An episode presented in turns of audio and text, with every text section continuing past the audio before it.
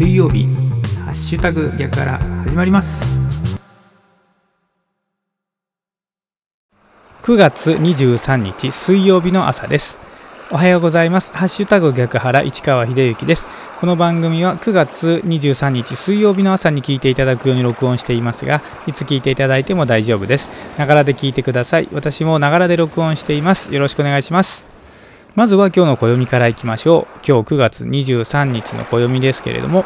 日の出時刻は5時41分でした。日の入り時刻は5時48分です。正午月齢は5.7ということでだいぶ半月にね近づいているお月様が見られます。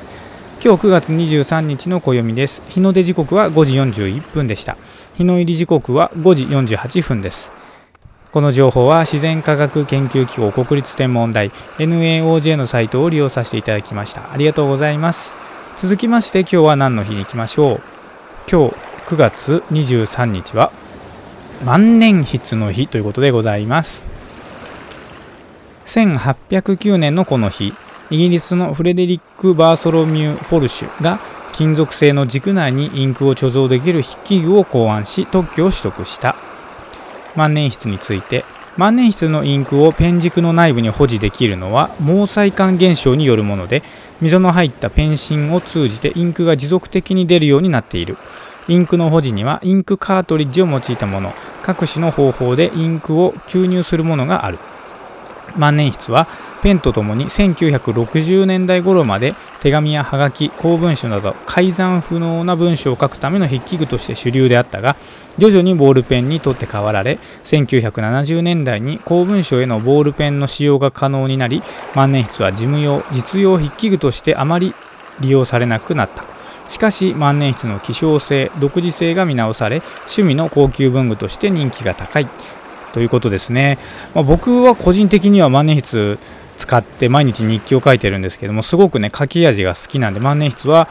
日記で毎日使ってます。仕事でもね文章を書くときに万年筆を使っておりますけれども皆様はいかがでしょうか。はいということで今日9月23日は万年筆の日ということでございます。この情報は雑学ネタ帳というサイトを利用させていただきました。ありがとうございます。さあ今日の番組でお届けする内容なんですけれどもですね。合う合わない揺れる社会というこれを9月14日の朝日新聞の夕刊に載ってた記事をですねちょっと取り上げてお話ししていこうと思いますけれども、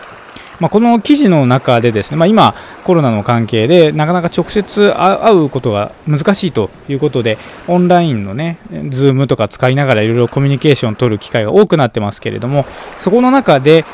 まあ、この新聞の記事にですね杉谷さんという教授が載ってるんですけど教授のねお話があるんですがその話し手の内容を聞き手が正確に受け取ったかを示す伝達度と話し手と聞き手が互いに分かり合えたと思っているかを示す伝達感の差があるということなんですね。で、まあ、対面とチャットのいろんな比較をね研究されていらっしゃるということなんですけれどもこうそのそれによりますとね研究によりますと対面はチャットよりも伝達感は高いが伝達度は低いという結果が出たということなんですね。伝達感っていうのは話し手と聞き手が互いに分かり合えたと思っているその伝達感これは対面は高いとしかし話し手の内容を聞き手が正確に受け取ったかを示す伝達度これは対面は低いということらしいんです。まあ、要はチャットの方が伝達度はよく確実に情報は伝わるんだけど分かり合えたかどうかに関して言うと対面実際会った方がこのその感じが高まるっていうことなんですがこれなんでそういうことになってるかというとわざわざ移動の時間を割いて会いに来てくれたという事実そのものが一つの重要なメッセージになっているんです。それが対面こそ真意が伝わるという社会の意識にもつながっていますというこの教授のねお話なんですけど